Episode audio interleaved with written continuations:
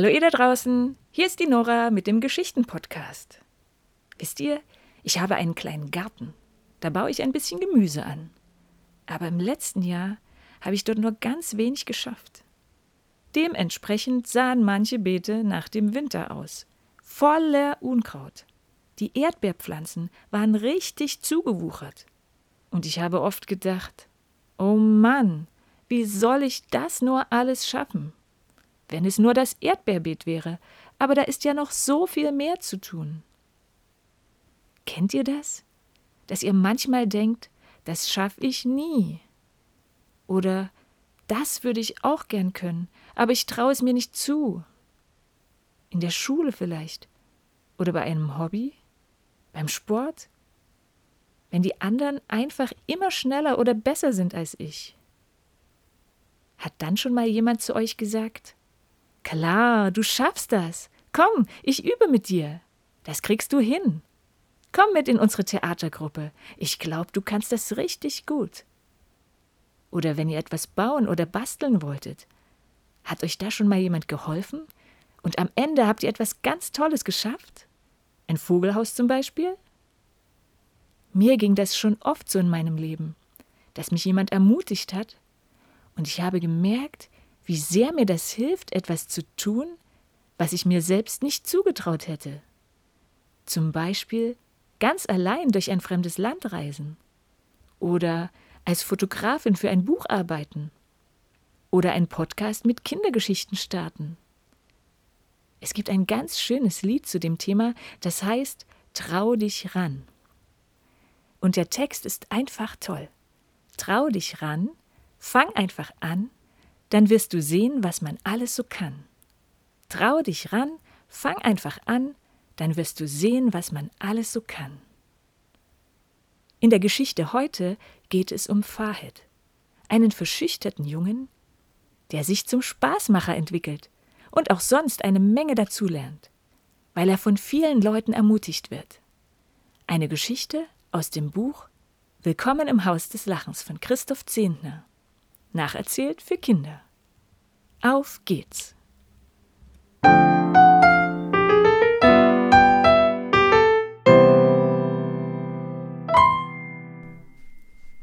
Bin ich im falschen Film? Burkhard Schunkert kann kaum glauben, was da gerade in seinem Büro passiert. Ein gereizter Mann platzt ohne anzuklopfen herein und schiebt etwas vor sich her. Einen Moment lang bleibt er im Türrahmen stehen unrasiert und in muffigen Kleidern. Er zittert ein wenig und weiß nicht so recht, wie er beginnen soll. Dann gibt er sich einen Ruck, und mit einer abfälligen Geste deutet er auf das, was er vor sich hergeschoben hat. Ein Brett, unter das er Rollen geschraubt hat. Erst jetzt sieht Burkhard, da sitzt ja ein Kind drauf. Burkhard erschrickt. Was ist denn mit diesem Kerlchen los? Er sieht aus wie 13 oder 14, aber vielleicht ist er auch schon 18 oder 19 Jahre alt.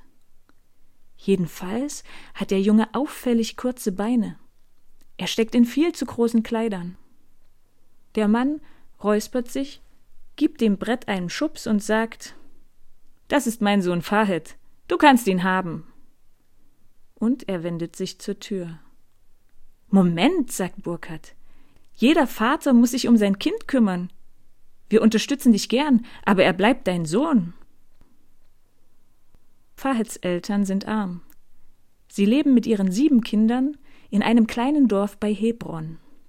Nur die zwei Töchter sind gesund.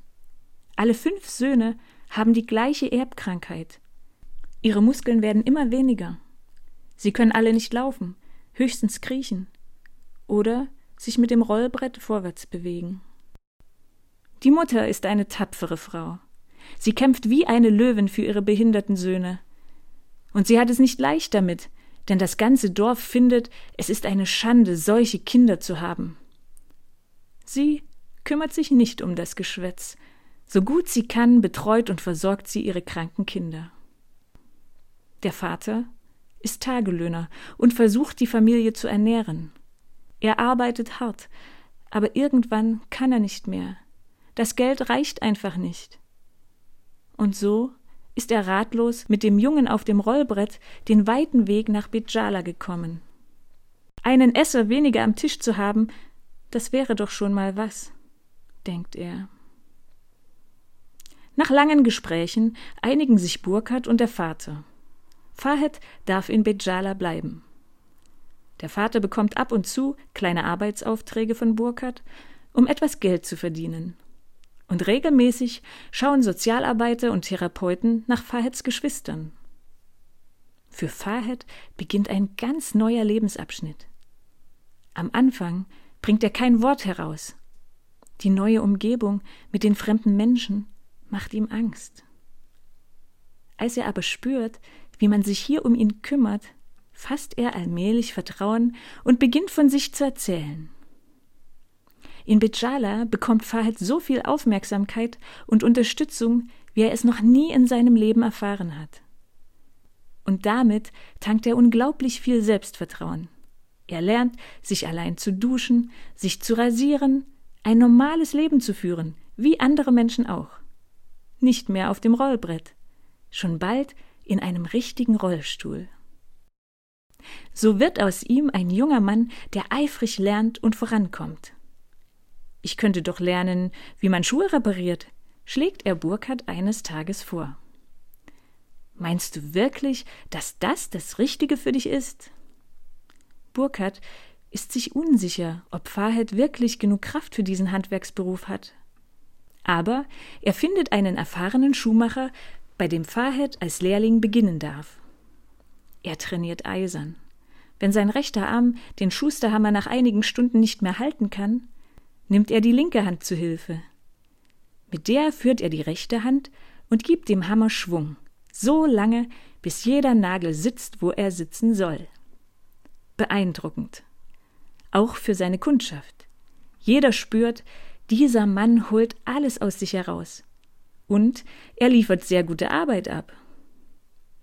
Ganz nebenbei wächst der verängstigte, schweigsame Junge zu einem fröhlichen jungen Mann voller sprühender Lebensfreude heran. Zu einem, der andere gern zum Lachen bringt. Bei so manchen Feiern spielt er Sketche und reißt einen Witz nach dem anderen, so dass das Publikum sich schüttelt vor Lachen. Heute ist Fahed Geschäftsmann. Er ist verheiratet und hat drei gesunde Töchter. In einer Art Garage über ihrer Wohnung befindet sich sein Laden. Hier gibt es Gewürze, Reis, Nudeln, ein paar Konserven, Süßigkeiten und Getränke. Kein Supermarkt, sondern ein kleines Geschäft für die Nachbarschaft. Das wird hier nötiger gebraucht als ein Schuster. Die Leute hier haben kein Geld, um ihre Schuhe reparieren zu lassen. Sie tragen sie so lange, bis sie auseinanderfallen. Fahed lacht und erklärt Ich habe ein Handicap, aber ich kann arbeiten und ich will arbeiten. Ich will das Essen für meine Töchter selbst verdienen. Burkhard unterstützt ihn immer noch ab und zu. Er schickt dann große Tüten voller gebrauchter Kleidung bei ihm vorbei. Diese kann er dann ebenfalls in seinem Laden verkaufen. Burkhard, der Schustermeister und andere Mitarbeiter von Lifegate haben Fahed etwas zugetraut. So hat er sein Leben in die Hand genommen. Fahed lacht und bringt andere zum Lachen, auch wenn das Leben bis heute nicht leicht für ihn ist.